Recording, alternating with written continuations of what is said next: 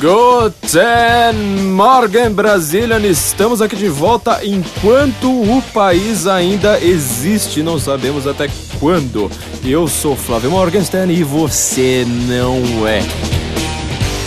Este é o Guten Morgen, para quem tá, a, acabou de chegar neste momento, é o podcast do Senso em Comum. Neste podcast nós estamos certos. Se você discorda da gente, você está errado. Corrija isso enquanto é tempo e o tempo parece ser bastante curto nestes dias que seguem.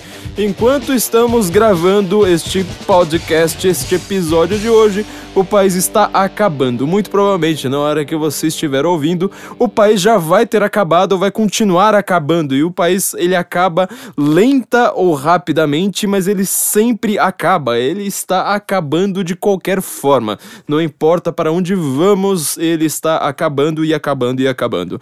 Vocês viram as notícias nos últimos tempos eh, e vocês pensaram, pô, vai ter Guten Morgen plantão da Globo agora, vai ser porque não tem, não, não, não importa o para onde você olha, tem uma notícia acontecendo, acontecem coisas. A gente tenta falar de, de assuntos elevados aqui, a gente tenta falar de Shakespeare, a gente tenta falar de Eneida, de Aristóteles, de coisas espirituais até, de tão grandiosas e tudo o que acontece no país é que de repente em um minuto já aconteceu uma coisa nova, e aí acontece outra coisa nova, e outro escândalo, e depois um outro escândalo, e depois vai ter mais um escândalo. E é impossível acompanhar tudo, é simplesmente impossível, minha gente. O país realmente acabou. Nós esperamos que nosso podcast não acabe, mesmo depois do apocalipse final, da última revelação, das últimas trombetas do apocalipse tocarem em Brasília. Não garantimos nada, absolutamente nada enquanto isso. É, antes de começarmos, por favor, queremos agradecer todos os nossos ouvintes que tanto nos encheram falando cadê a porra do Guten Morgen dessa semana, senhor Flávio Morgenstern. Cadê o Guten Morgen? Esse podcast tá enrolado. Gente, nós tivemos certas turbulências, nós tivemos algumas mudanças que nós precisávamos fazer. E como vocês viram, a gente volta bem na hora que o furacão tá, tá ao redor de nós. Tá ao redor de nós e tá sacudindo a gente. A gente não tá nem no olho do furacão, a gente tá sendo sacudido ainda pelo furacão. Mas estamos aqui de volta. Finally. Queremos agradecer a todo mundo que nos enviou comentários nesses dias todos, são muitos nomes para serem lembrados. Tivemos muitos ouvintes aí que nos cobraram nesses dias de palestras e eventos e todas essas coisas por aí. Não nos esquecemos de vocês, não, não tem a menor dúvida, né? Nosso ouvinte Samuel Freitas, por exemplo, ele fez, ele citou o Censo e o Guten Morgen uh, em um trabalho acadêmico, olha só que coisa sensacional, né? A gente tá, tá finalmente entrando na, na, na, academia. Ouvinte Adriel, que foi numa palestra minha recente, muito obrigado pelo comparecimento, muito obrigado pela força, uh, e a todos vocês que estão nos ouvindo até quando a gente não tá gravando nada, né? A internet permite essa mágica, a gente não grava nada e vocês continuam maravilhosamente nos ouvindo.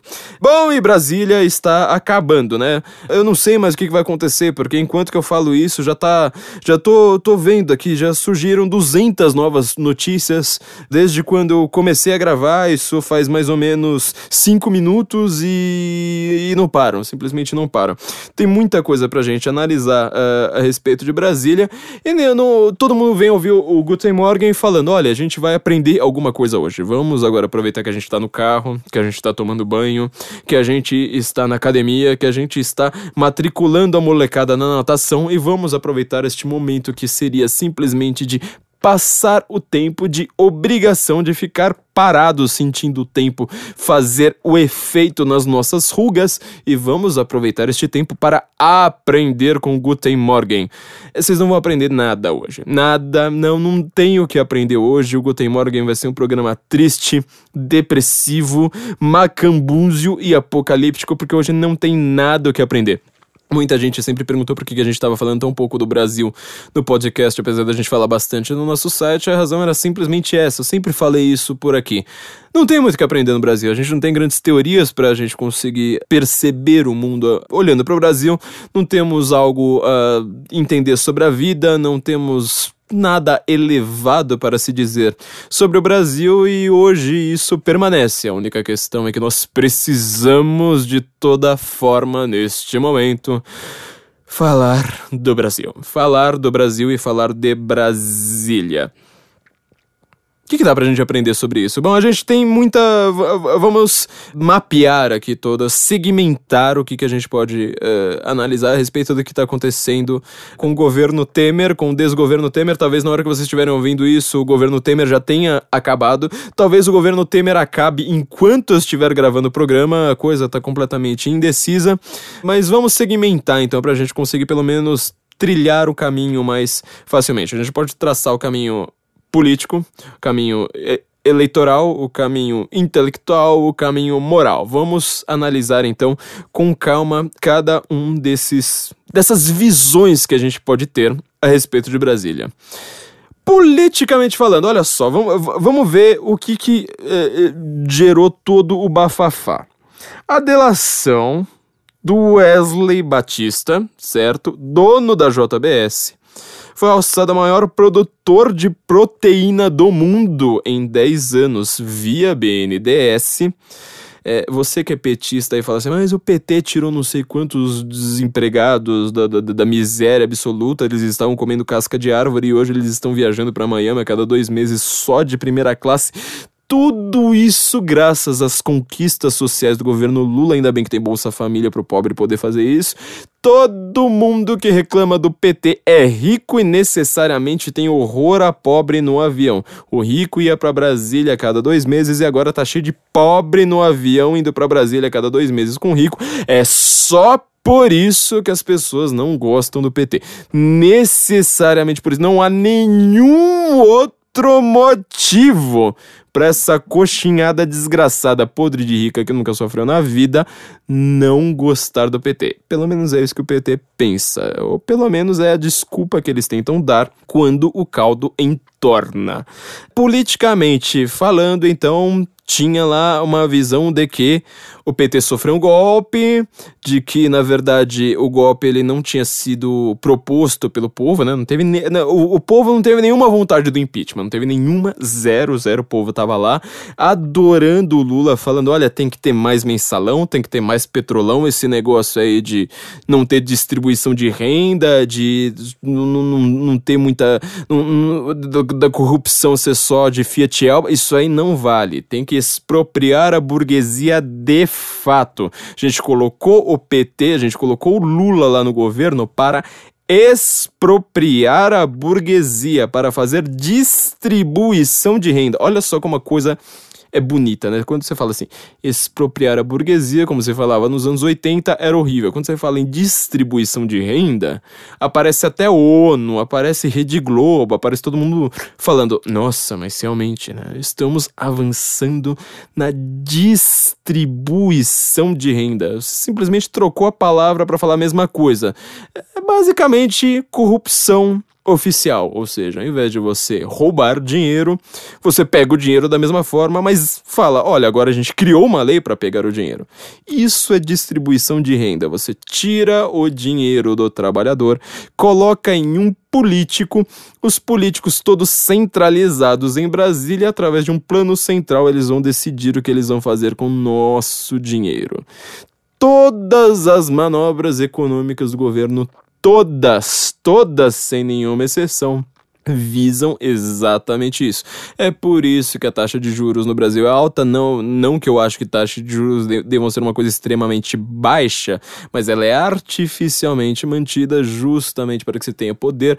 É isso que se faz com câmbio, com swap cambial para cima e para baixo, é por isso que você tem uma dificuldade enorme em comprar dólar hoje, é por isso que os impostos aumentam, é por isso que a inflação aumenta. Expliquei isso quando a gente criou criou o senso em comum, né? Tava a inflação tão alta que eu tive que explicar. Inflação, gente, não é um dado da natureza, assim, as coisas não acontecem, como assim, inflacionar, o preço das coisas não inflacionam sozinhos. Os preços das coisas inflacionam tão somente quando o governo quer pegar o seu dinheiro e não consegue. Ou seja, se ele tivesse que aumentar impostos, você reclamaria. Se ele quisesse criar uma nova lei, teria que passar pelo Congresso. Então o que, que ele faz? Ele fala assim: o Banco Central na época lá da, da Idade Média, as pessoas buscavam a pedra filosofal para transformar pedra em ouro, pedras em metais mais preciosos. Isso não funcionou. Com o Banco Central a gente consegue, é só você imprimir mais dinheiro. Você não precisa passar pelo Congresso, eu não preciso causar uma, criar uma nova lei, eu não preciso ter desaprovação popular, eu simplesmente imprimo mais dinheiro e aí, com, uma, com mais dinheiro circulando, isso aí vai sendo diluído. O preço das coisas vai aumentando porque não teve produção, sendo que tem mais moedas circulando. Ninguém vai reclamar porque vai todo mundo achar que é um dado da natureza. Tipo, oh, os preços aumentaram. Ninguém culpa um político por isso. Então, tudo que é feito economicamente neste país é para expropriar a burguesia, é para fazer distribuição de renda, é para concentrar o dinheiro nosso nas mãos de políticos. O PT ele foi alçado ao governo exatamente para isso. Então, toda vez que, vamos dizer, o que se chama hoje de classe média, nunca é um termo tão definido, né? Eu já fui pobre, já fui classe média, nunca sei bem, bem como é que funciona esse negócio aí. Ainda mais quem é autônomo, né? Cada, tem, tem meses que a gente não recebe nada, tem, tem meses que a gente recebe por três meses. Como definir qual é a nossa classe? É impossível. Isso aí, isso é uma discussão para salariado. Nós que somos autônomos, a gente não faz a menor ideia do que vocês estão falando. A gente não sabe o que é direito trabalhista. A gente trabalha às vezes de domingo a domingo. A gente não faz a menor ideia do que vocês estão falando. Sério, não, isso aí não entra por um ouvido nosso, sai pelo. décimo terceiro salário, meu filho. Você acha. Pra eu fazer, ter, ter décimo terceiro salário, eu tenho que ter um mês a mais de trabalho por ano. É isso, é isso. Então, nós que somos autônomos, a gente vive à mercê do seu discurso. O seu discurso não nos convence qualquer empreendedor, inclusive qualquer chefe, qualquer patrão, é exatamente isso. Com toda a economia funcionando desta forma, quando essa chamada classe média, ou o que quer que seja, reclama do governo, falando assim: ó, oh, mas peraí, vocês estão virando corruptos. Vocês estão pegando o nosso dinheiro e a gente tá ficando mais pobre. Isso aí tá ficando ruim. O que, que o PT faz? Ele, inclusive os petistas, não só o PT, o partido, é a militância do PT, são os eleitores do PT. Eles vão lá e falam assim: mas espera aí, a gente colocou o PT lá exatamente exatamente para isso. Para distribuir renda, para concentrar toda a economia no Estado, nos políticos. Os políticos definem a economia, não os empreendedores, não o tiozinho do cachorro quente, não quem faz pastel na feira. Nenhuma dessas pessoas pode ser considerada politizada. Elas são pessoas do livre mercado que precisa ser controlado, portanto, o dinheiro precisa sair do bolso delas para ir para os bolsos dos políticos. Vocês entendem então que politicamente estamos falando duas línguas. Uma parte do país fala uma, fala uma coisa, outra parte do país fala outra, né? A gente já falou em vários episódios aqui para trás da diferença entre sentido e referência, ou seja, cada um tem o seu sentido ali interno e as suas referências fazem referências a pontos diversos uh, da realidade. Então não adianta a gente explicar, falar assim, olha, eu não gosto do PT porque o PT é corrupto. O PT ele tira dinheiro do trabalhador e dá para políticos. O petista vai falar, mas nós votamos no PT para ele tirar o dinheiro do trabalhador e dar o dinheiro para políticos todo o controle da economia com leis trabalhistas, com direitos, com sei lá mais o que. É exatamente isso. Todo o dinheiro ele precisa não ter mais um dono único. Esse dinheiro ele é necessariamente mediado, mediado. A ideia da esquerda moderna, não aquela esquerda mais socialista da velha guarda, mas desse socialismo europeu, diz que é chamado de social-democracia, dos sindicalistas, dos trabalhistas é exatamente isso como a gente sempre a gente apresentou naquele velho e bom episódio sobre George Soros, ou seja, aumente os impostos, tudo precisa ser mediado pelo Estado cada nota que você tem na sua carteira, se o Estado não estiver de olho nela, se o Estado não tiver pelo menos algum controle sobre ela, o Estado não vai gostar, vai reclamar que você é um sonegador, vai reclamar que você é uma pessoa malvada. Bonzinho mesmo é necessariamente Dilma e Lula. Vocês entendem então? Quando a gente fala uma coisa, os petistas não entendem. Os petistas também eles estão presos no mundo de eufemismo, ou seja, não falam mais em expropriação da burguesia, falam em distribuição de renda, não falam mais em socialismo, falam em direitos, mas eles mesmos eles acabam se confundindo nessas referências, né? E quando a gente fala assim, olha, vocês estão seguindo a cartilha do socialismo, nem que seja do socialismo europeu, ou seja, não é mais o socialismo do Gulag, não se trata mais de revolução armada como é em Cuba, um socialismo lento, é o socialismo Tomás Piketty, o capital no século XXI, ou seja, quem tem renda ganha muito mais do que quem ganha dinheiro via trabalho. Ou seja, se você é dono de uma fábrica, de uma fazenda, se você é dono de terra, você vai ganhar mais dinheiro do que quem trabalha em cima dessa terra. É a mesma ideia do Marx, só que agora em algumas, com algumas roupagens moderninhas e sem revolução.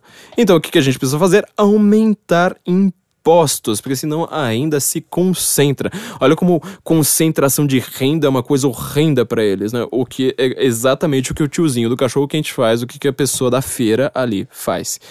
Quando então chega no, no, no estado que você tirou a Dilma. Teve impeachment da Dilma ali por pedalada, por proximidade, por todas as coisas que a gente já, já, já, já viu, já comentou aqui bastante. Janaína Pascoal já veio aqui no nosso programa comentar a respeito dessas coisas. A gente tá reclamando de uma coisa. O petista ele vai entender outra coisa. Ele vai falar, mas espera aí, é exatamente isso que eu queria não é que eu queria que o dinheiro continuasse na mão do trabalhador livre. Não, não, não, não, não, não. A gente quer o dinheiro indo pra mão de político.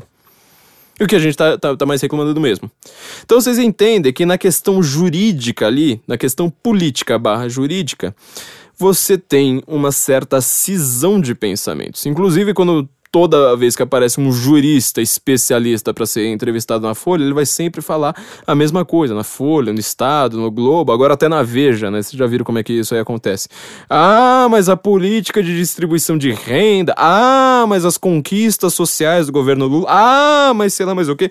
Vocês conhecem todo esse vocabulário. O que, que ele significa é exatamente isso, ou seja, se você tá agora mediando dinheiro, se você conseguiu colocar um novo significado para a definição de posse de propriedade, quando você tira a Dilma falando, mas espera aí, você tirou o dinheiro do trabalhador, o que, que esse especialista vai falar justamente isso? Vai fazer, mas espera aí, a nossa ideia é criar novas leis, por isso você precisa ter uma bancada legislativa gigantesca e qualquer pessoa que não seja daquela bancada vira bancada ruralista, bancada da bala, bancada do sei lá mais o que, bancada evangélica, ou seja, você estigmatiza todo mundo ali que é produtor de fato, ou seja, que são as pessoas que fazem, representam aqueles que fazem dinheiro, aqueles que fazem riqueza, aqueles que geram empregos, estigmatiza e fala assim: não, nós somos aqui a bancada dos políticos.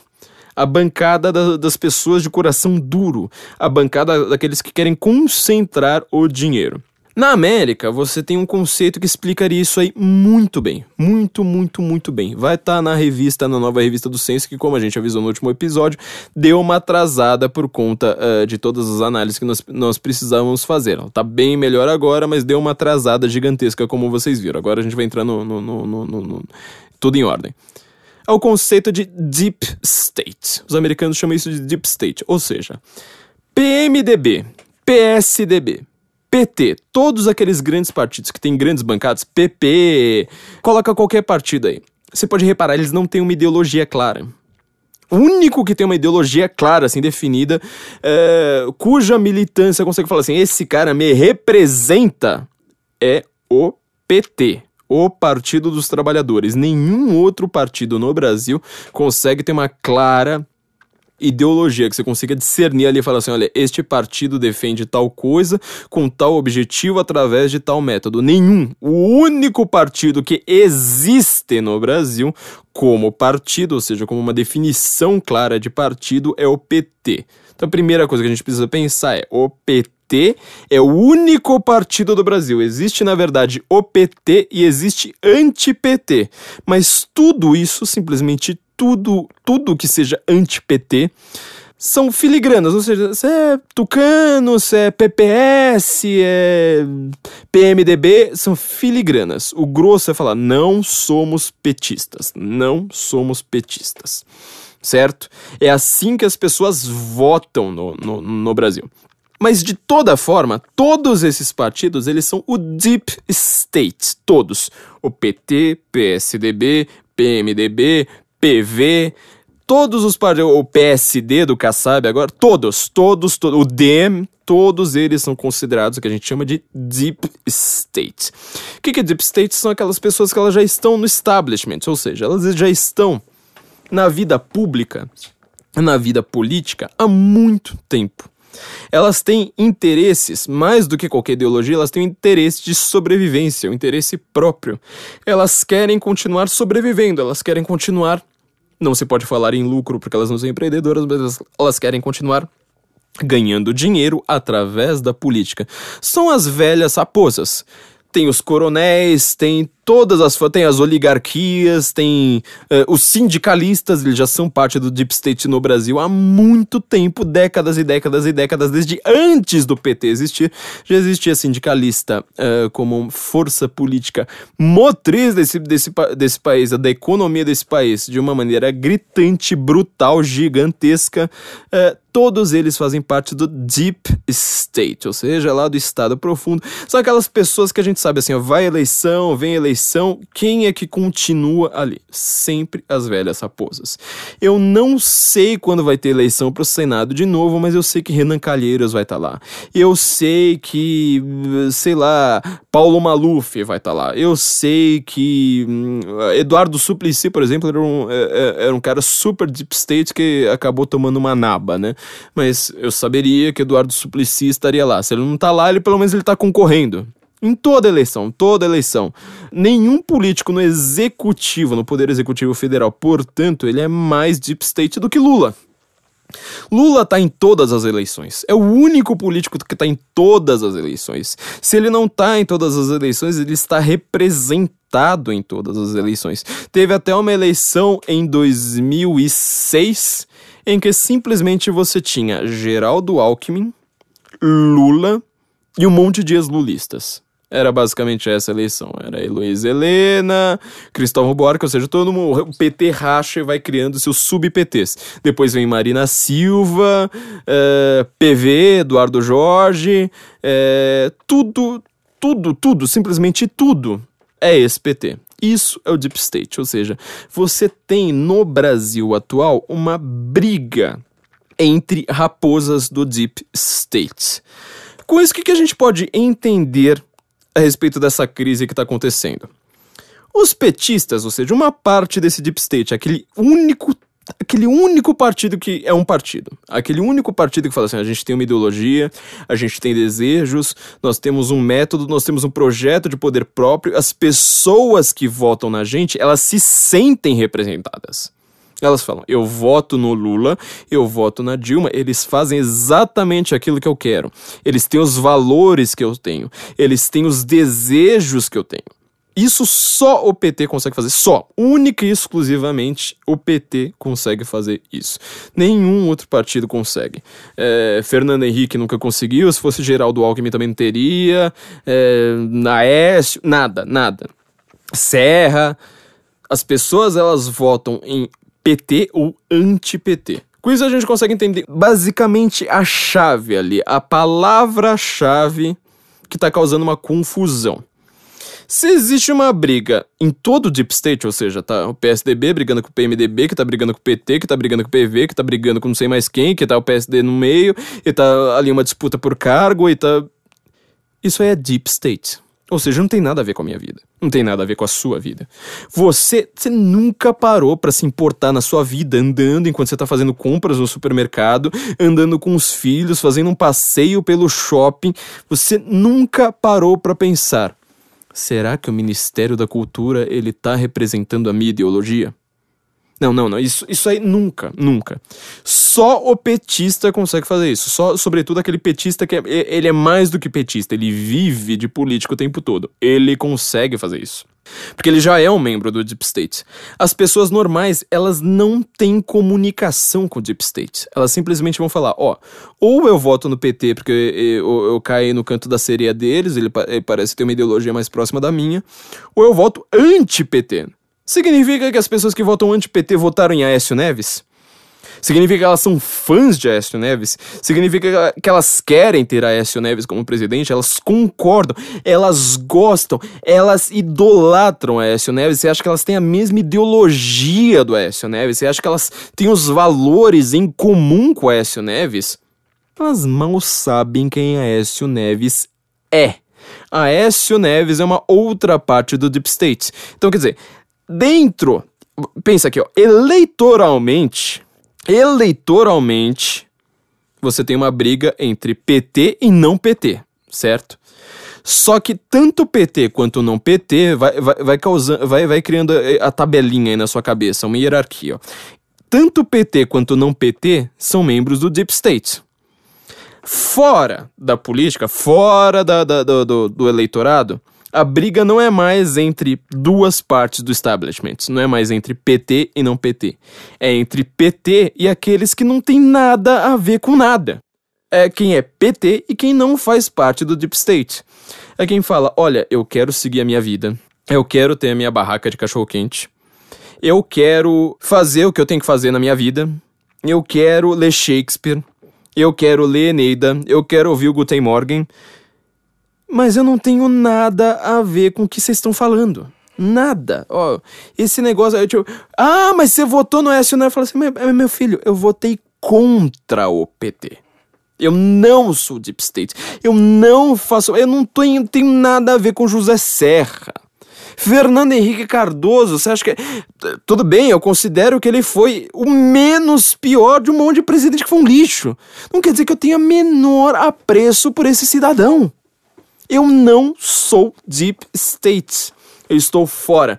Então, quando a gente consegue colocar isso dessa forma, obviamente, petistas Tô falando aqui petista no sentido assim, mais tipo, olha, o cara que ele tá meio por fora, aquele cara que ele tá lá estudando para concurso, que nunca parou para pensar nas grandes questões da vida, ele não é uma pessoa que sabe, pega a Bíblia, vai estudar em hebraico para entender direito, ele não é uma pessoa que pega as artes liberais ali da Idade Média, gramática, oratórica, retórica, é, lógica, e vai estudar aquilo ali, todos os princípios muito a fundo.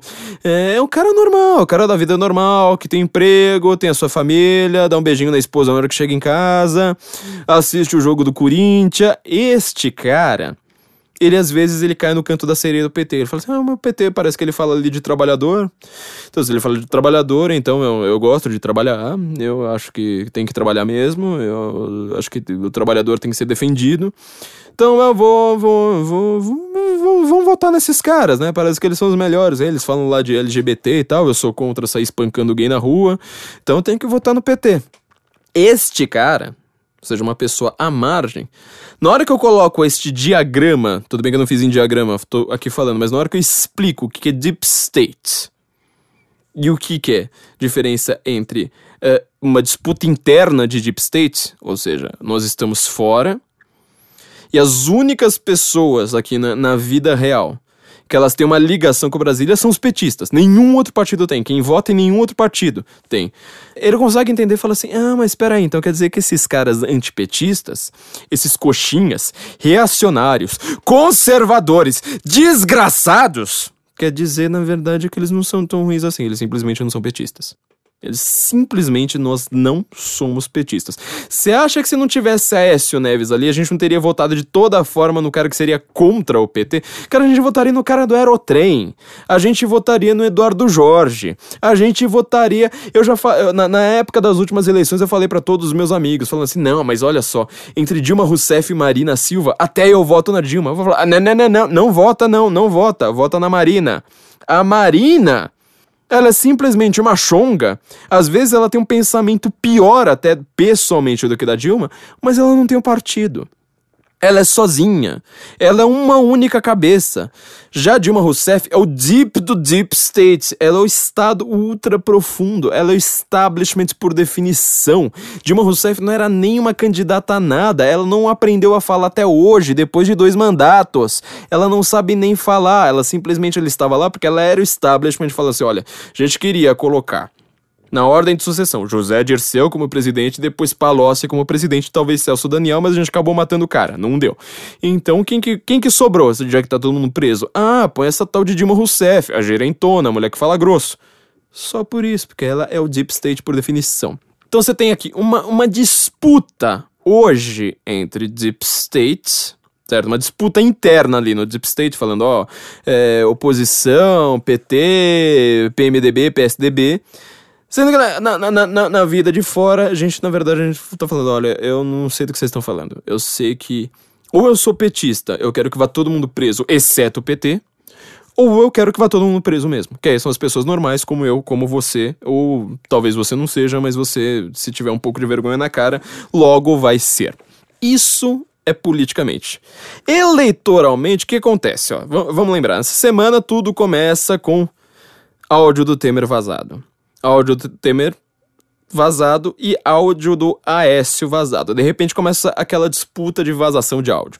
Tá todo mundo vazando áudio para lá, áudio para cá, áudio para não sei mais onde. O que, que os petistas fazem? Primeira coisa é falar: olha, a gente precisa ter o impeachment do Temer. O Temer, ele na verdade, ele que comandou o impeachment sozinho, o povo não tinha nada a ver com, com impeachment, não queria impeachment, porque o povo ama a Dilma Rousseff, naturalmente, assim, a aprovação da Dilma Rousseff, assim, tava nas alturas. O povo amava essa mulher, tava doido para ter novos direitos trabalhistas, e a reforma do Temer, que na verdade a reforma, tra a reforma trabalhista do Temer, que na verdade era da Dilma, na hora que ela virou do Temer, meu Deus do céu, onde já se viu a pior coisa do mundo, nem o direito a menos, não sei mais o que, mas era uma reforma da Dilma. É, e certamente quem colocou o Temer no poder foi quem votou anti-Temer. Foi quem votou no outro vice. Quem votou no desgraçado menor.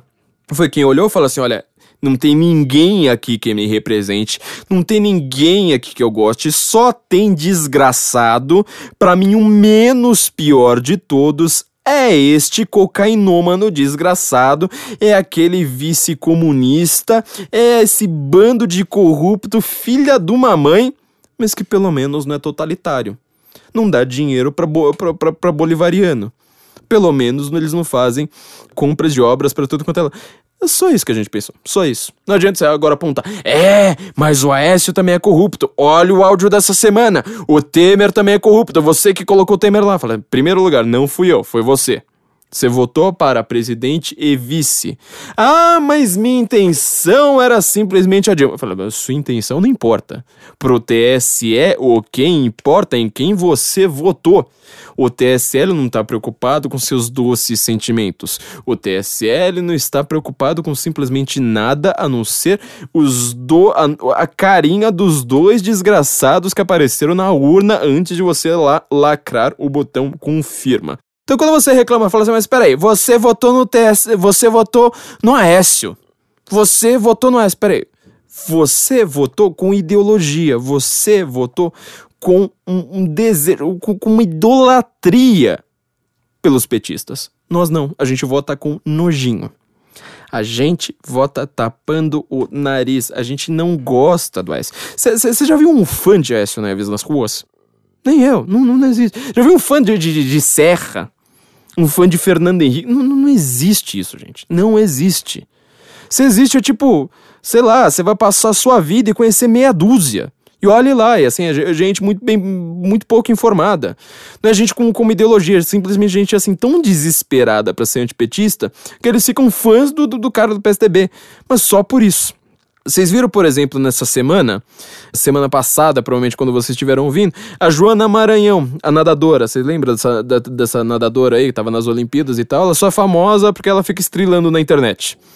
Ela, como nadadora, é um fracasso. Fica lá, tipo, entre os, entre os últimos lugares. Mas ela fica falando, ai, o machismo, ai, empoderamento, ai, progressismo. Agora se filiou pro sol, aí vai, vai Talvez tenha mais chance na política até enchendo o saco do que nadando, porque nadando ela é um fracasso. Ela foi encher o saco da Ana Paula do vôlei. É, Ana Paula, atacante da seleção, medalhista. Ana Paula, eu sei que você nos ouve quando você estiver no Brasil, já sabe, né? Guten Morgen te espera. Ela foi encher o saco da, da Ana Paula falando assim: Ô. Ô, Ana Paula, é. Eu vi que você apagou os tweets que você tava lá defendendo a Écio, viu?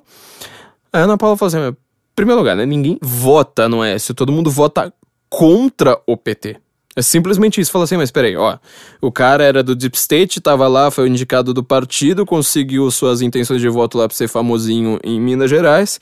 Foi o cara que sobrou pro segundo turno. Se fosse o cara do Aerotrem, seria o cara do Aerotrem. Se fosse o cara. Sei lá, só não pode ser a extrema esquerda comunista do PSOL tipo Joana Maranhão da vida.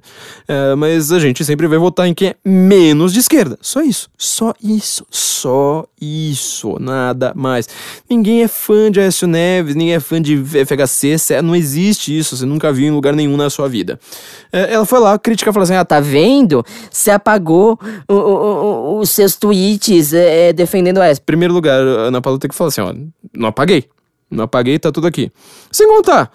Se eu sou uma pessoa de fora do Deep State, ao contrário de Joana Maranhão, que por sinal sua nadadora famosa, inclusive, por causa das políticas de Deep State, tem que ela falar assim: olha, é, eu, eu, voto em quem é menos de esquerda, e na hora que o cara é flagrado, eu quero cara, que os caras sejam punidos. E aí, você, ô, ô Joana Maranhão, é, por que você não. Você tem coragem de fazer o mesmo? Ela soltou a melhor frase, né? É, vença alguma coisa na vida e diga pra gente. Putz, mas a Joana estrelou de novo. Foi lá, falou. Ai, olha só, né? Querer comparar, dizer o currículo agora, coisa super super, super progressista, né? Ela ainda usa progressista como uma, medida, né? Tipo, de, de todas as coisas. Ou seja, se algo veio em 2017 ao invés de vir em 1981, a coisa de 2017 é certamente melhor, né? Tipo Caça-Fantasmas, por exemplo. É certamente melhor, né? Todo remake é melhor do que o filme original. É, é nisso que progressista acredita. E a resposta da, Ana Paula, que aí foi pra arrasar de vez, né? Já tinha dado. Joana levantou, né? A Ana Paula já foi lá dar uma cortada desgraçada, a Joana resolveu levantar de novo. Falou assim: ah, agora você vai tomar uma bolada na cara de uma, de, de uma vez, que ia falar assim: ah, Joana, não, não, não chora, é. Eu sei que você sabe nadar, você não vai se afogar nas suas próprias lágrimas. Veja o que, foi essa, é, é, é, essa disputa. É uma pessoa do Deep State que, assim, é representada pelo Deep State, que ela vota com gosto. Ela fala assim: este político me representa. Eu sou a mesma coisa que esse político. Se esse político rouba, eu me sinto mais rica sem ganhar um centavo. Se esse político é, ele passa a não gostar de jujubas, eu começo a jogar jujubas no lixo imediatamente. Porque é uma pessoa representada. É uma pessoa que acredita acredita de fato naquele político, ela se mimetiza, um político, um líder para ela, é uma liderança. Só que ela não, fez, não faz a menor noção de que nós somos pessoas de fora disso. Ela acha que nós somos fãs. Ela acha que nós somos o Temer. Ela acha que nós votamos até no Temer. Ela acha que tudo do Temer é nosso, que o Temer é o nosso líder agora. Ela acha que xingando a Aécio e Temer ela vai atingir a gente. Então vocês percebam que, politicamente falando, a coisa tá muito confusa.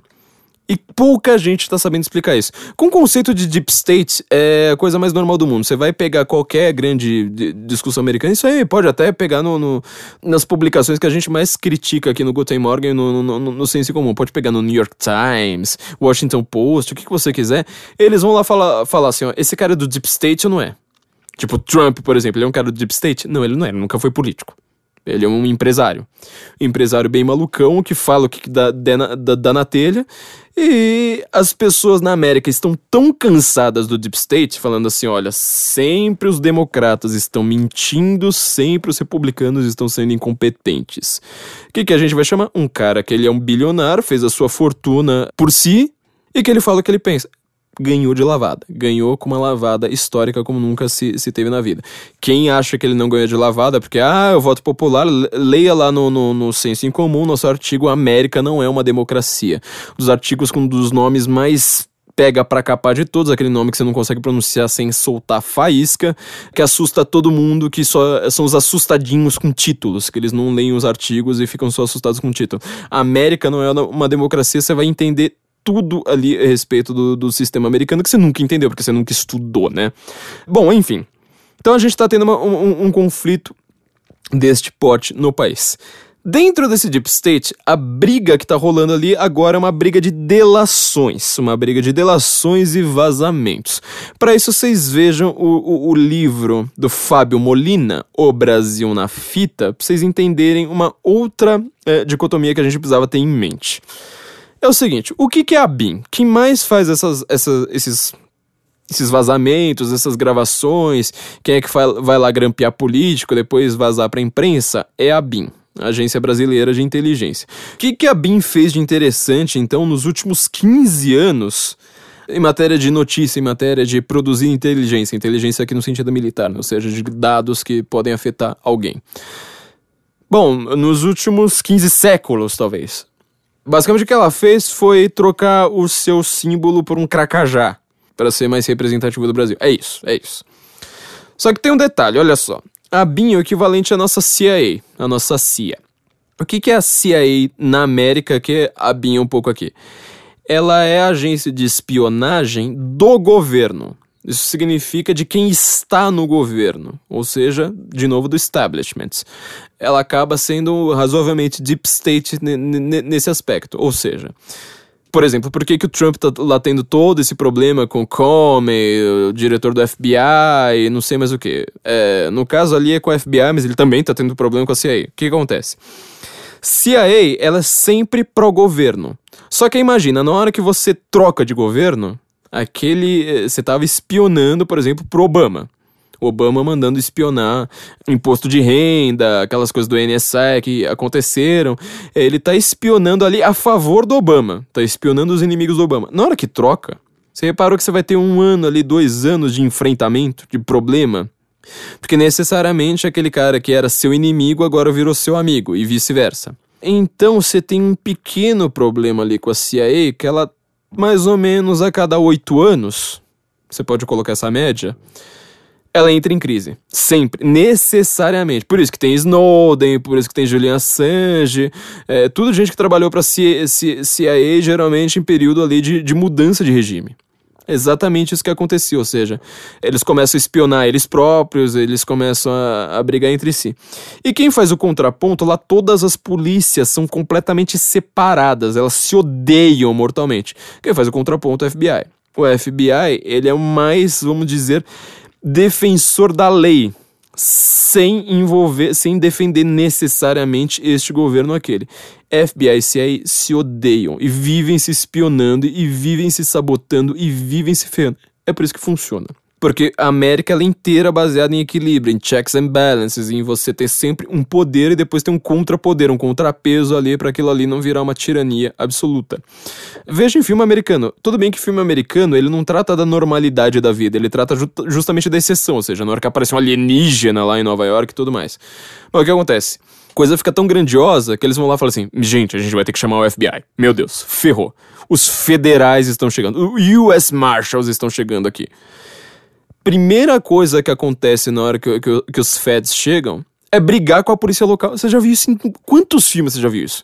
Toda hora a mesma coisa. O cara briga com a polícia local. Ah, isso aqui é minha jurisprudência. Não, isso aqui é minha jurisprudência. Esse prédio é federal. Não, mas a rua aqui é um espaço público que é da minha cidade.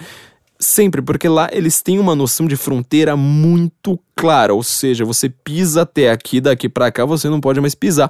Inclusive, sobretudo se você é governo. Exatamente o contrário daqui. Então as polícias funcionam justamente porque elas disputam poder entre si. Volta aqui para a então. A BIM não deve, deveria, deveria ser a nossa CIA? Ela não tem que espionar a favor do governo? Em primeiro lugar, nossa mudança de governo, última foi bem brusca, de Dilma para Temer. Temer já estava brigado com a Dilma Mocara.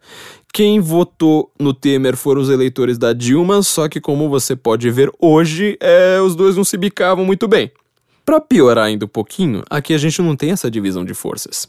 A gente deveria ter. Formalmente, óbvio, o pessoal do direito não precisa se esfrangalhar, não. Formalmente, é óbvio que a gente tem. Na prática do, do, do cotidiano, a gente não tem essa divisão tão clara. A briga ali é mais interna. Então o que está acontecendo neste momento é um araponga brigando com outro araponga, um vazando, espionando até o próprio outro araponga e não sei mais quem. E agora a gente já viu, teve gente do júri, do, do poder judiciário envolvido, certo? Teve agora procurador preso, quer dizer, a própria polícia e também o Ministério Público, né, que deveria fazer a, a função ali, uh, tanto do. É mais um departamento de justiça americano, né, mas tem, tem lá sua, sua espécie de Ministério Público também, quanto o que é o FBI nosso, né, nossa Polícia Federal, eles estão, de fato, ali agora tendo que caçar até as internamente, falando assim, ó, esse procurador aqui fez bobagem, aquele cara ali fez, fez outra bobagem. Esse cara do judiciário aqui parece que tá enrolando e obviamente a mídia também. E mídia aqui não se trata mais só como a gente tá vendo nessa semana, inclusive quando, enquanto a gente tá gravando. Eu tô falando de notícia aqui que não aconteceu há uma hora, gente. Tá saindo delação mostrando que até gente da mídia, gente graúda, tava lá comprando silêncio, falando: Ó, oh, eu não vou falar se eu receber uma mesada de 18 mil reais. Aí eu não falo dos seus podres, só que eu quero uma remesada de 18 mil reais. Bom, nós aqui do Senso Comum, a gente pede uma mesada para vocês, às vezes de um dólar, de 10 reais que seja. Olha, gente, a gente, qualquer coisa aí. Estão parecendo aquele cara que, que ele passava por baixo da catraca, sabe, nos anos 90, e começava a vender bala e falava assim: olha, quem puder comprar, agradeço, quem não puder comprar, a gente agradece também. A gente é exatamente isso. Enquanto isso, o jornalista tá aqui pedindo 18 mil reais pra não, pra não contar podre de gente graúda. Provavelmente por que, que o jornalista faz isso? Por causa do dinheiro, óbvio, eu sei que é por causa do dinheiro, mas pensa, pensa mais um pouquinho, por que, que ele faz isso com um deputado específico? Provavelmente é um deputado que ele gosta. Entendeu? Olha só a complicação. É um deputado ali do Deep State que ele fala assim: cara, mas é, eu ideologicamente eu voto em você, não quero te ferrar. Então eu vou fazer o seguinte: já que quando você rouba eu me sinto também representado, então, tipo, eh, libera aí um pra mim também. Olha só em que nível que tá a nossa democracia. É, eu não sou um grande fã da democracia, vocês vão ver nesse texto. A América não é uma democracia, só que o Brasil ele é uma democracia é, consolidadíssima, uma hiperdemocracia. Olha o nível em que a gente está. Olha só a complicação. Então agora vamos pro. Isso acho que já ficou, deixou bem claro qual, como é que tá o nível político, também nosso nível moral e nosso nível de referência. Fala, mas peraí, a gente tá falando realmente da mesma coisa, tá acontecendo aí tudo em ordem. É, é isso mesmo que, que tá acontecendo no Brasil? É, não, na verdade não é. é.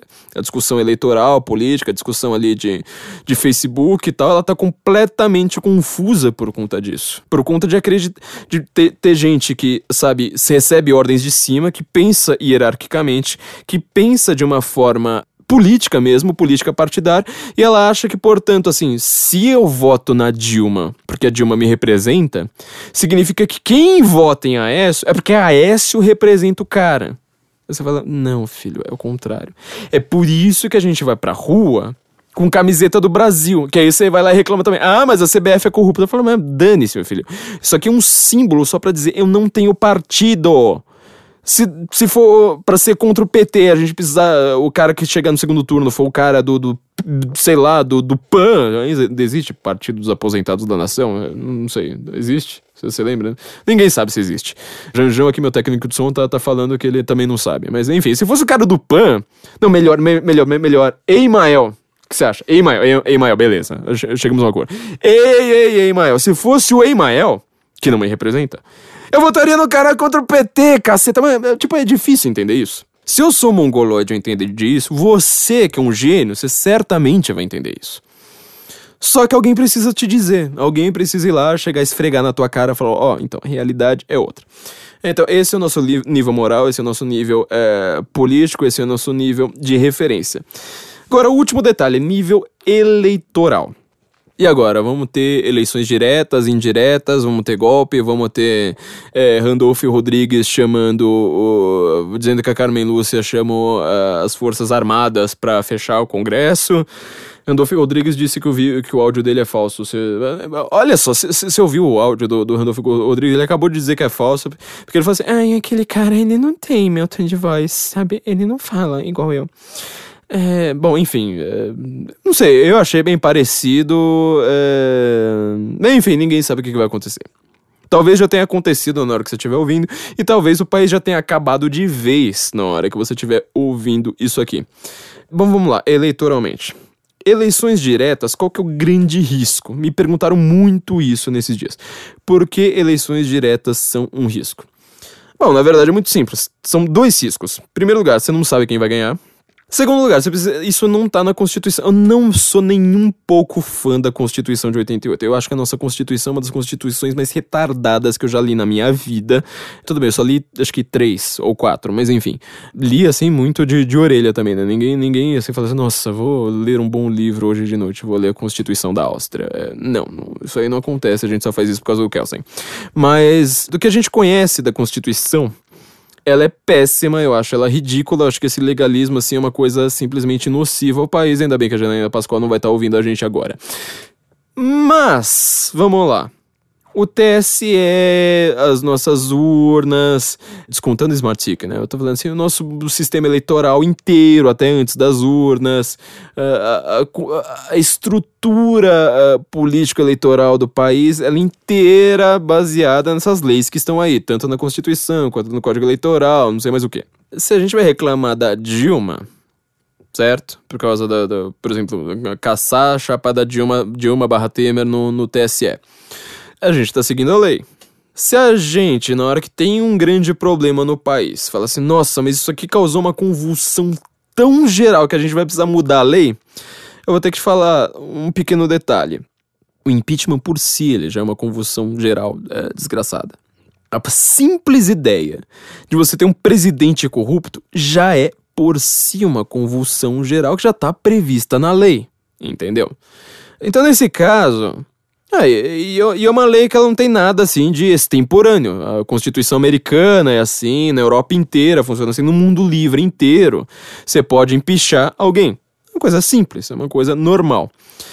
Por que, que você vai fazer uma PEC agora só para falar assim, não, mas eu não quero eleição indireta, eu quero eleição direta?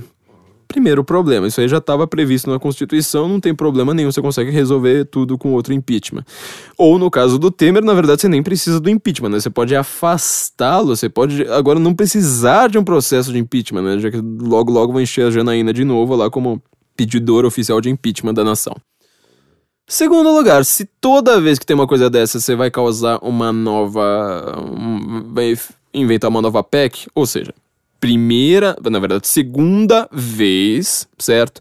Desde 88 que você tem o impeachment. Agora você vai ter a terceira vez que você tem um impeachment. Vocês que não são monarquistas, vocês são muito mongos, né? Vocês acham que isso aí funciona, vocês acham que isso aí é um bom sistema. Nós que somos obscurantistas e retardados, né? Mas, enfim, vocês estão errados. Lembre-se, esse podcast, nós estamos certos, vocês estão errados. Então, vocês que não são monarquistas, certo? Vocês não, não, não, não, não concordam com o melhor sistema do mundo, vocês já têm três impeachments aí na, na, nas suas costas. E aí vocês vão lá falar assim: ah, mas peraí, é um momento de convulsão, de, de, de, de, de grande revolta, o país está tá numa crise desgraçada, então a gente vai precisar causar uma nova lei, criar uma nova lei. Bom, se isso aí é desse jeito, então tudo, simplesmente tudo, tudo, tudo que aconteceu nesse país desde junho de 2013, na verdade, talvez desde o mensalão, é algo de grande importância que você vai precisar criar uma nova lei assim que acontece. Isso aí é o que a gente chama de ultrademocracia, ou seja, o poder da maioria bruto, um poder sem checks and balances. Lembra do que eu falei da polícia americana? Lembra do que eu falei daquele sistema de noção de fronteira, do tipo, meu poder ele vai até aqui, daqui ele não passa. Se você acha que cada vez que tem um problema, que tem alguém que você não goste, você vai criar uma nova lei para aquilo, não significa que você está criando uma lei eterna para sempre funcionar, ou seja, que você está realmente fundando uh, um, um, modelo de sociedade saudável.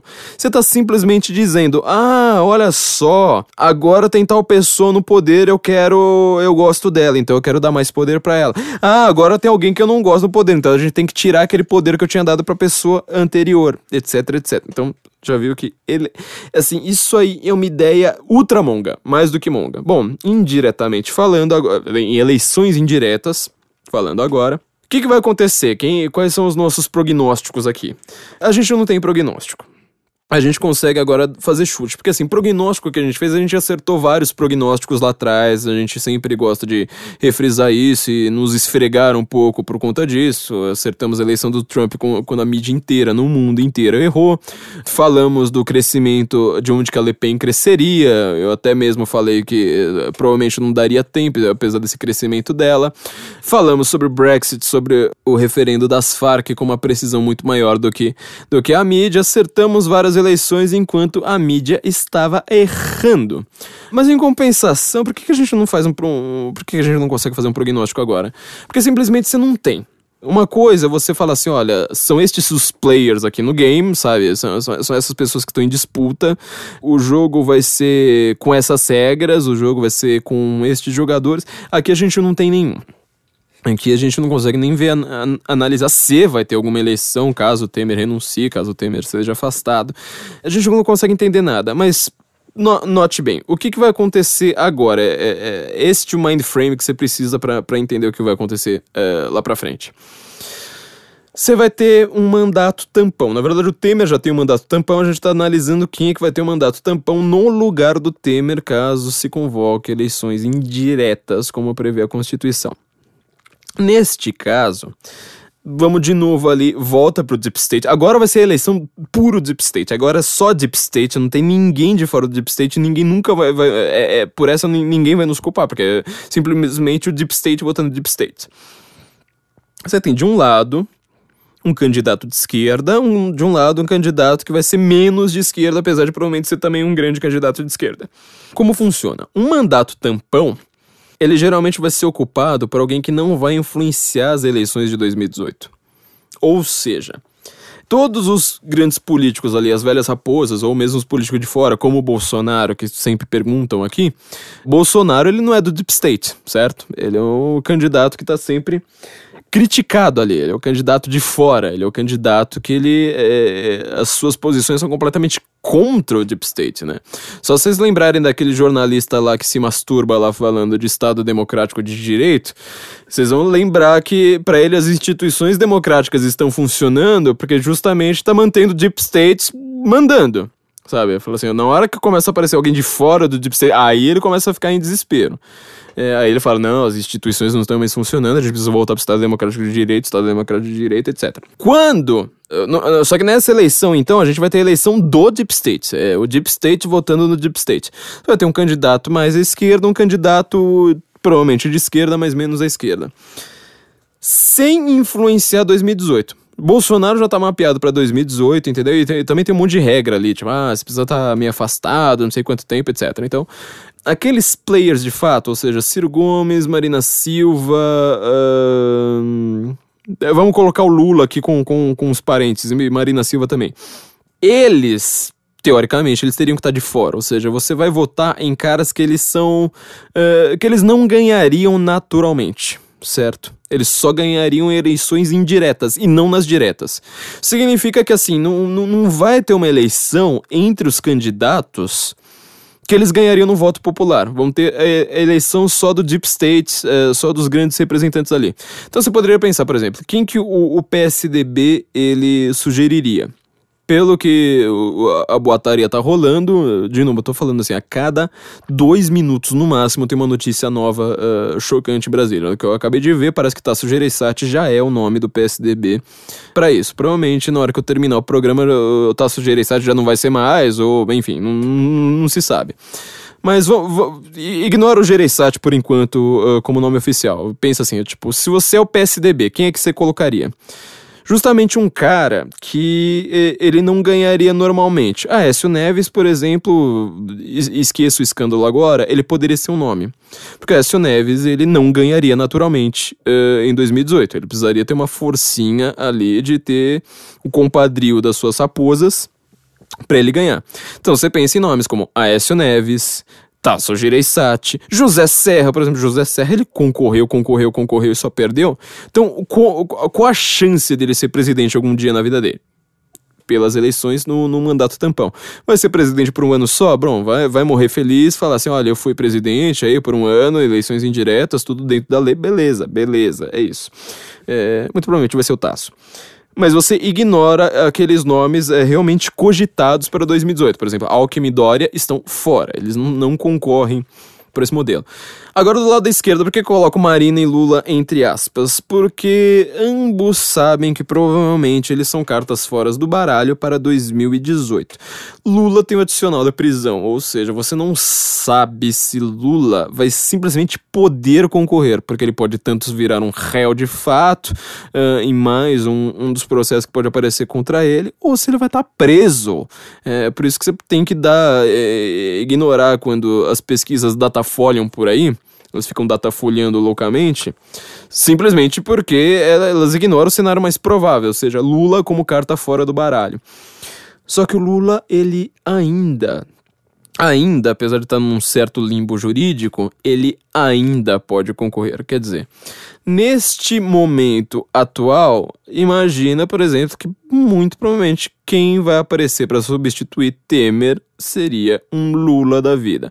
Marina Silva, idem, ela vai tentar concorrer ali internamente, porque ela também tem um, um pingo de noção do ridículo de falar assim: olha, sempre falam que eu sou a favorita, sempre eu vou estar em primeira, mas eu vou ganhar de qualquer um pelo Datafolha. Na, na vida real, aqui, nós dois, aqui fora do Deep State, não é bem assim. É, não funciona, é, ela sabe muito bem que ela precisa ter uma certa forcinha. Isso aí também seria uma coisa boa para Marina, porque ela poderia se reeleger em 2018. E vamos supor que ela faça, na, na, cabeça dela, ela acredita nisso, que ela vai fazer um super governo de um ano. Quem tá no governo sempre tem vantagem, é só ser lembrada de, de Lula e Dilma tem vantagem eleitoral para se reeleger. Então, você está vendo que uh, as fichas ali de, de, vazamento, esses vazamentos que eles vêm em camadas, tipo, em vez de, de falar assim, olha, delação o cara falou tal, você diz que ele falou o começo da frase num dia, na quarta-feira você fala o meio da frase, na sexta-feira você fala o final. Isso aí é tudo um jogo de ameaças, entendeu? É um jogo de disputa de falar assim, olha, se você me caguetar, vai ter caguetagem aqui de outro delator, e assim vai. E um fica um comprando o silêncio do outro, um araponga arapongando o outro, e vai ter gente lá na BIM que, uh, como ela não, não funciona daquele jeito americano que eu falei, cada uh, raposa política vai pegar o seu araponga da BIM e falar assim: olha, você vai ter que uh, grampear aquele cara Aí sai um grampo contra Dilma, daqui a pouco sai um grampo contra Temer. Assim que sai um grampo contra Temer, tem outro contra Dilma. Depois, assim que também sai um novo da, da Dilma, vai, vai ter outro contra Temer. E Aécio no meio, etc, etc. Então, bom, gente, tudo o que tá acontecendo agora é um jogo que fala assim: olha, 2018 talvez nem exista. Agora antes de você falar fora Bolsonaro, você já vai ter que pensar assim em, em fora Temer e fora Maia e já pensando já é, é, no Senado e no que mais acontecer. Eleitoralmente, então, a gente tá muito, muito, muito, muito lascado. Nossas apostas, então, pelo atual cenário, é que ninguém dentro desse deep state ligado à esquerda vai conseguir se ligar a um novo nome, ou seja, o de Lula ninguém vai conseguir votar em Lula numa eleição indireta, porque agora você não tem mais aquela aquele voto escondido. Ou seja, se a esquerda inteira votar em Lula, na verdade o PT vota com toda facilidade, parte do PMDB vota com toda facilidade, rede vota com toda facilidade no Lula. Agora, a esquerda inteira vota? Você acha que aquele, aquele blocão do PMDB inteiro vai votar no Lula?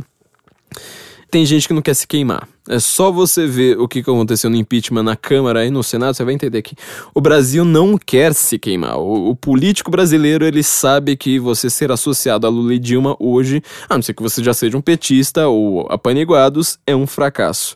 Então, num caso de, de, de Temer não conseguir segurar as pontas, é este o cenário para os próximos tempos. E por último, a gente já escreveu lá no censo, vamos lembrar, esses áudios que vazaram, repara no... no tem, tem duas coisas estranhas que aconteceram nessa semana que eu acho que ninguém prestou atenção. Em primeiro lugar, supostamente, ao que tudo indica, né? Eu, não, eu vou colocar só aquele suposto que é igual suspeito de, de, de manchete da, da de, de jornal policial, né?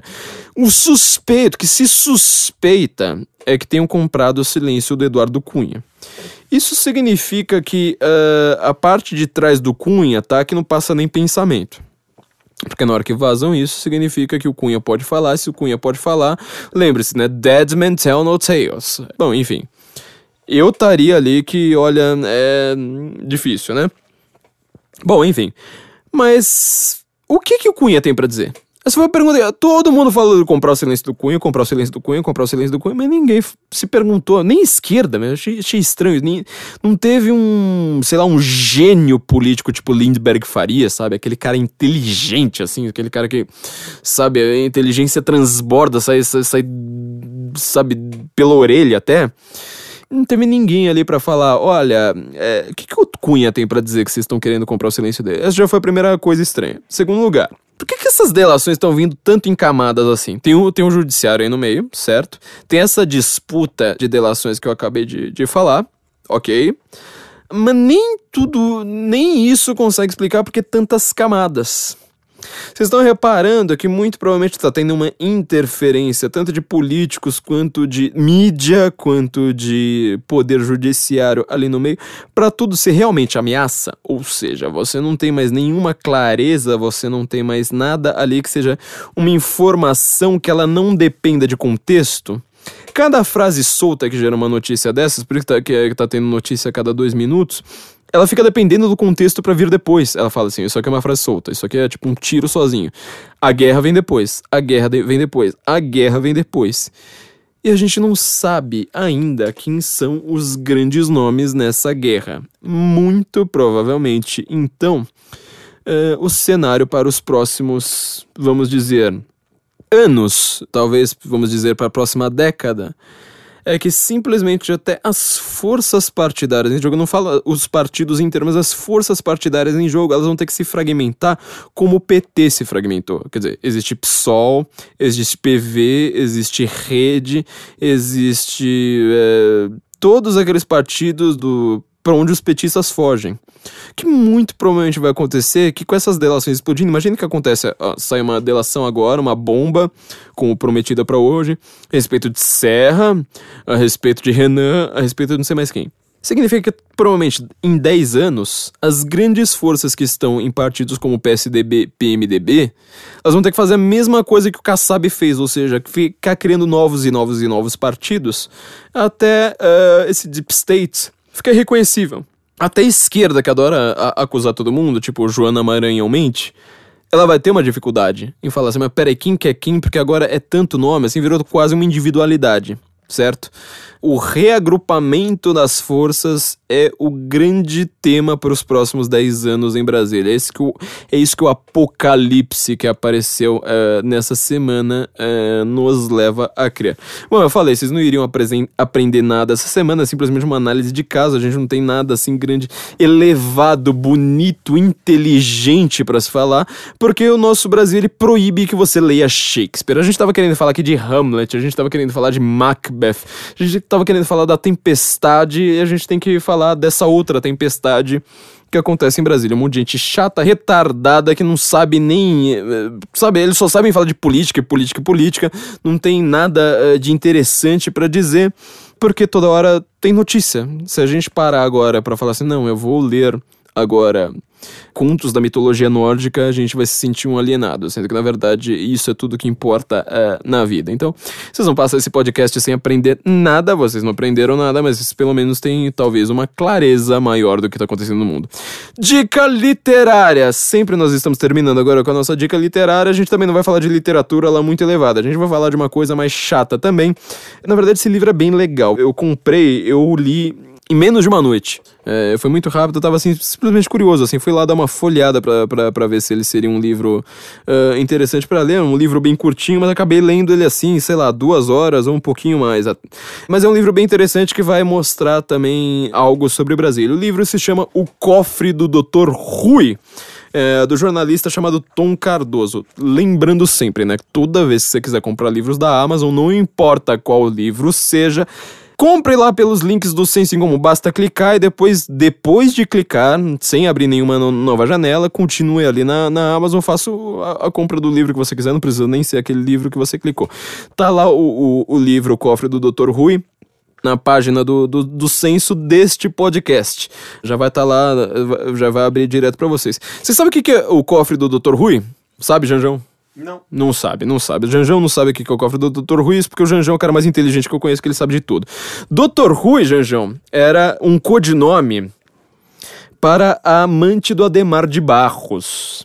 Lembra? O Ademar de Barros, ex-governador de São Paulo, ele tinha uma amante, acho que era no Rio de Janeiro, por sinal, né? E para ele não anotar, igual você faz na lista do Odebrecht hoje em dia, né? Pra ele não anotar na, na, na, na, agenda dele, né? O, fala assim, ó, estou indo ver a, a, minha amante, que se chama tal, tal, tal. Ele falava que ele estava indo no Dr. Rui, que era a ideia dele. Fala assim, eu tô indo para um dentista. Tô indo ver o Dr. Rui. Na verdade, ele estava indo ver a amante dele. E ele tinha deixado um cofre com um milhão de cruzeiros e 1,7 milhões de dólares, ou era invertido, agora esqueci, na casa da amante. A amante, obviamente, morava num palácio, mas palácio que eu falo assim não é brincadeira, não é tipo, ah, uma casa grande, não, é um palácio. Eu tô falando de governador e numa época que os, esses caras eram muito, muito, muito ricos, né? O, o Ademar de Barros era dono da, acho que era da Lacta, né? Gente muito, muito, muito rica, é, numa época que o Brasil era extremamente mais, mais pobre do, do, do que isso. E um certo grupo chamado VAR Palmares, que tinha entre seus nomes Dilma Vana Rousseff, tiveram uma ideia, falaram assim: olha, nós somos guerrilheiros da ditadura, a gente quer é, guerrilheiros da esquerda é, no meio da ditadura.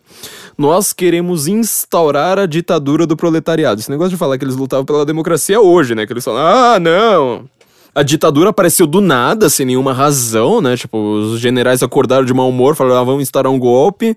É, e a gente só queria lutar por democracia. Falei, peraí, já tinha democracia, na verdade. Vocês é que estavam lutando com terrorismo, matando gente no meio da rua, inocente. E aí que veio a ditadura. Foi o contrário do, do que vocês falam, né? Bom, mas enfim, esse grupo, VR Palmares, violentíssimo, era um dos grupos mais bizarros, assim. E pra quem fala assim, olha, eu estudei história, vai estudar história, sei lá mais o quê, vocês precisavam conhecer história história da VAR Palmares pra vocês entenderem a violência como esses caras brigavam por motivos mongos. É, enfim, eles tiveram a ideia de falar assim: olha, sabe o Ademar de Barros? Ele tem uma amante, né? ele tem um cofre que tá cheio de dinheiro. Por que, que a gente não rouba o cofre? Porque vai ter um pequeno detalhe: o cara não vai poder falar pra polícia. É uma boa ideia, é uma boa ideia, pelo menos. Você rouba o cofre do, do Dr. Rui, o cara não vai poder falar, olha, roubaram o cofre da minha mãe. Ah, opa, não, não, esquece, não dá. Ele não podia ir pra imprensa, não podia nem chamar a polícia. Tanto é que na hora que o, que o crime foi descoberto, viraram lá pra, pra amante do Ademar, Dona Ana, né, que, que era o nome verdadeiro dela, com boa parte da herança deles, foram 14 homens que conseguiram assaltar a casa dela e roubar o cofre. Perguntaram assim, oh, Dona Ana, o que, que tinha no cofre? Ela respondeu, nada. É, até as joias dela que ela tinha perdido lá no cofre, ela não falou pra ninguém. Falou, nada, né? esquece, não quero nada. Esse cofre tava vazio, esquece essa história. Bom, enfim, eles roubaram a primeira parte do livro é inteira dedicada a como eles fizeram o, esse roubo. Por isso que o livro ele é tão legal, porque ele parece um, um filme de ação, assim, né? Os caras lá com maçarico, como é que eles roubam, como é que ele rouba um carro. Uma das mulheres lá da VR era toda bonitona lá, tinha as pernas mais bonitas da luta armada, né? E ela se fingia de prostituta para roubar os carros, e na verdade um pessoal bem ideológico. Só que eles tinham uma diferença. O livro não explica isso, mas quem conhece a história da esquerda no Brasil é o seguinte: a guerrilha comunista lá de trás, lá do Luiz Carlos Prestes, ela era treinada na União Soviética. O Luiz Carlos Prestes ele era um cara semi-analfabeto, mas depois ele acabou aprendendo até russo lá na União Soviética para aprender as técnicas de fato. Já na década de 60, quando acontece lá ditadura, essa luta armada aí, eh, aqueles atentados terroristas, é, guerrilha do Araguaia, todo esse pessoal que tá, tá no PT hoje, eles eram bem monguinhos. E eles eram bem jovens, então assim, era gente que no máximo conseguia aprender a falar espanhol, e às vezes fazer treinamento em Cuba, às vezes, né, às vezes nem isso. E Cuba já é um treinamento completamente de guerrilha, ou seja, um, um treinamento fraco, gente que não sabe nem atirar direito. Então eles eram tem horas assim que você parece que você tá lendo uma esquete dos Trapalhões. É, eles tinham uma capacidade ridícula, assim, de fazer as coisas mais bizarras e mal feitas de, de, de, de todo mundo. Bom, Muita gente pergunta até hoje qual o destino do dinheiro do cofre do Ademar. Esse livro parece que ele conta dólar por dólar. Eu não sei como esse, esse Tom Cardoso ele conseguiu descobrir isso, mas ele vai lá relatando o que, que acontece com cada bloquinho de dinheiro que vai sendo separado. Essa segunda parte do livro que é até melhor do que a primeira, apesar da primeira ter toda essa ação. Com alguns pontos curiosos. Primeiro lugar, o que, que Dilma fez de fato naquela época? Ela não fez parte do assalto ao cofre, né? Do, do assalto à casa, ela que roubou o cofre. Mas ela trocou dinheiro, então foi o marido dela na época, né? Que, que foi o principal articulador. Ela depois ela era considerada gringa, né? Então o apelido dela era gringa. Tinha os, o codinome de Wanda, depois de Mônica, exatamente porque a Mônica do, do, do, Maurício de Souza tinha acabado de sair. E aí falaram assim: olha, baixinha, gorducha, dentuça é, e briguenta. Dá o nome de Mônica para ela, ela teve também o codinome de Mônica. E ela foi lá trocar dinheiro porque ela falava inglês. Eu fico imaginando essa mulher trocando dinheiro. É, é pra você ver o grau de incompetência desses caras. Um deles, Antônio Expedito Pereira, que ele ficou com a maior parte do dinheiro ele até teve uma vida de playboy na Europa. Ele falou assim: quer saber? Melhor coisa para fazer. Teve uma briga desgraçada. É, gente que. O, isso é uma coisa que seu professor de história nunca vai te contar, né? Os terroristas lá de esquerda, que estavam tentando implantar a ditadura do proletariado, eles ficavam brigando entre si. Então era VR Palmares contra a VPR, não sei mais o que. Teve um tiroteio lá num belo dia. Se desfizeram e depois um ficou assim com aquela vingança eterna de um contra o outro. Né? Falei assim: na hora que eu ver aquele cara, eu não posso ver aquele cara, senão eu vou, vou dar um tiro nele, não sei mais o que. E no meio dessa briga, esse Antônio Expedito, já vendo que tinha rolado um puta morticínio, entra à esquerda, sem, sem ninguém da ditadura pegar os caras. Ele trocou de lado, foi pra VPR e tal, e pegou o dinheiro dele e caiu fora. Caiu fora e falou assim: eu vou ter uma vida de playboy vou ter uma vida de playboy, gastar tudo com, com champanhe, sei lá mais o que. E às vezes eu dou umas ligações aqui pro terrorista internacional. Então o Gaddafi acabou de dar um golpe, golpe na Líbia, vou lá financiar terrorista por lá, vou financiar terrorismo na, na Colômbia, não sei mais o que. Olha só, então você entender qual que o que, que a relação da esquerda brasileira com o dinheiro e com o terrorismo, esse livro aqui, ele muda a sua visão histórica. É um livro curtíssimo contando um único evento, só que no final a significância desse evento é muito maior do que simplesmente um, um roubo a um cofre. Ele explica boa parte do pensamento da esquerda brasileira em relação a dinheiro, em relação a poder, em relação inclusive à violência. Bom, Gente, eu espero que o, Brasil ainda exista para vocês conseguirem ouvir esse episódio. Eu não consigo garantir nada. Espero que vocês tenham conseguido pelo menos apreender alguma coisa, já que aprender alguma coisa de fato é, é, impossível nessa semana. Não se esqueçam de assinar o nosso feed. Tá muita gente perguntando, mas o que é assinar o feed? Flávio, pelo amor de Deus, me fala o que é assinar o feed. É, é isso aí mesmo que vocês estão fazendo, gente. É, entra lá no iTunes, entra no seu ouvidor de podcast preferido. No iTunes não precisa nem ser pelo celular, pode ser o programinha lá de, de computador mesmo. Clique em assinar, procura podcasts, clique em assinar. Isso aí é uma coisa que faz mais diferença pra gente do que muita muito marketing que a gente se nós tivéssemos dinheiro nós pagaríamos. Estamos completando todas as nossas mudanças é, prometidas no site. Estamos aqui já quase conseguindo colocar o podcast no YouTube. Tivemos problemas com direitos autorais tivemos problemas de toda toda ordem de grandeza mas já já está tudo se organizando. Conseguiremos agora provavelmente num, num futuro bem breve já conseguirmos colocar nossos anunciantes teve gente que foi, é, ficou interessada em anunciar aqui. Podem falar com a gente, a gente vai fazer anúncios no site, fazer anúncios aqui no podcast, no, no, no podcast é, apresentando seus produtos. E não se esqueçam de que a outra revista do Senso em Comum, nosso terceiro exemplar que foi tão lento, Tá saindo provavelmente na hora que vocês tiverem ouvido isso, já, ela já vai estar no ar. Você só entre lá no Patreon, no Apoia-se, com a sua pequena contribuição mensal. Você já vai ter acesso ao nosso conteúdo exclusivo, explicando as coisas mais complicadas do mundo de uma maneira que você entenda. Então não se esqueça de assinar o nosso feed, não se esqueça de nos apoiar pelo Patreon em dólar ou pelo Apoia-se em real. Entre no site da Panela Produtora se você também estiver precisando para sua empresa de trilhas sonoras e de qualquer uh, coisa relativa à marketing. Esses caras manjam de tudo, eles fazem as, as melhores trilhas que vocês já viram. Entre lá no site da Panela, pané.lá, sem ponto com sem nada, melhor endereço do mundo. Uh, assine nosso feed, entre no nosso Patreon, no nosso Apoia-se e nos ouvimos na semana que vem, se o país ainda existir. Guten Morgen, with an earthquake, birds and snakes, and airplane. Lenny Bruce is not afraid. I have a hurricane, listen to yourself, turn world, serve its own needs, dummy serve your own needs, feed it up an ox, speak grunt, no strength, the ladder starts to clatter with fear, fight down, high wire and a fire, Representing seven games in the government for hire and a combat site. Let the West are coming in a hurry with the furies breathing down your neck. Team my team report.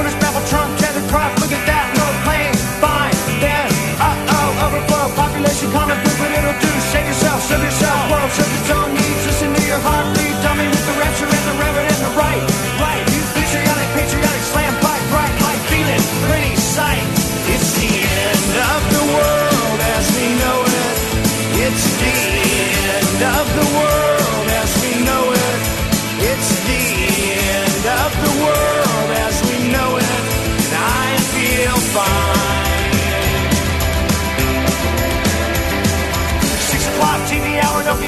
montage, slash and burn, return. Listen to yourself churn. Locking in, uniform and book burning, blood letting. Every motive escalate, automotive centerate. Light a candle, light a motor, step down, step down. Watch your heel crush.